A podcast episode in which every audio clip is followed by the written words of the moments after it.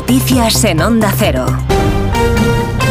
Las noticias que a esta hora de la mañana nos cuenta María Hernández. Buenos días, María. Buenos días, Alsina. Vamos con esas tractoradas de agricultores convocadas a través de las redes sociales que colapsan y bloquean ya muchos puntos del país. Lo acabamos de escuchar.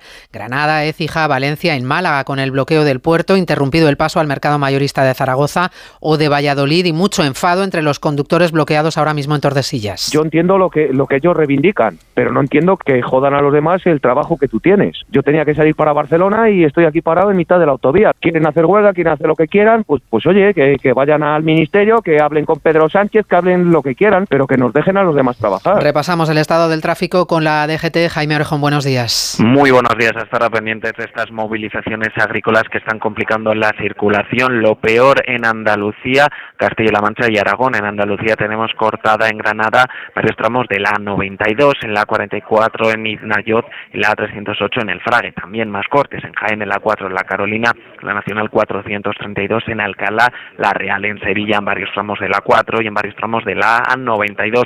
También complicaciones cortada en Toledo, la 4 en Madridejos, la 42 en Illescas y la 5 en Calipofado, todo en dirección Madrid. Más cortes en Badajoz, en la A66 en Almadralejo en ambas direcciones con mucha precaución si van a circular por alguno de estos tramos o vías. En Reino Unido, el primer ministro británico Rishi Sunak ha confirmado esta mañana en la BBC que está en contacto con el rey Carlos y que la noticia del cáncer le ha entristecido, aunque afortunadamente se ha diagnosticado pronto.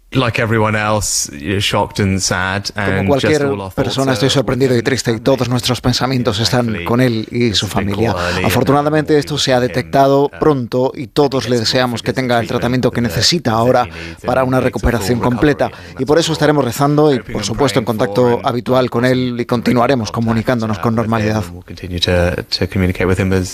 El príncipe Harry llegará este martes a Londres y está ya en Kiev José Borrell para confirmarle a Zelensky el apoyo militar y económico que le van a brindar los 27 una vez que Hungría desbloqueara su veto en el Consejo Europeo de la semana pasada. Ucrania espera ahora también que Estados Unidos apruebe nuevos fondos para el país. 10 y 3, 9 y 3 en Canarias. Información local.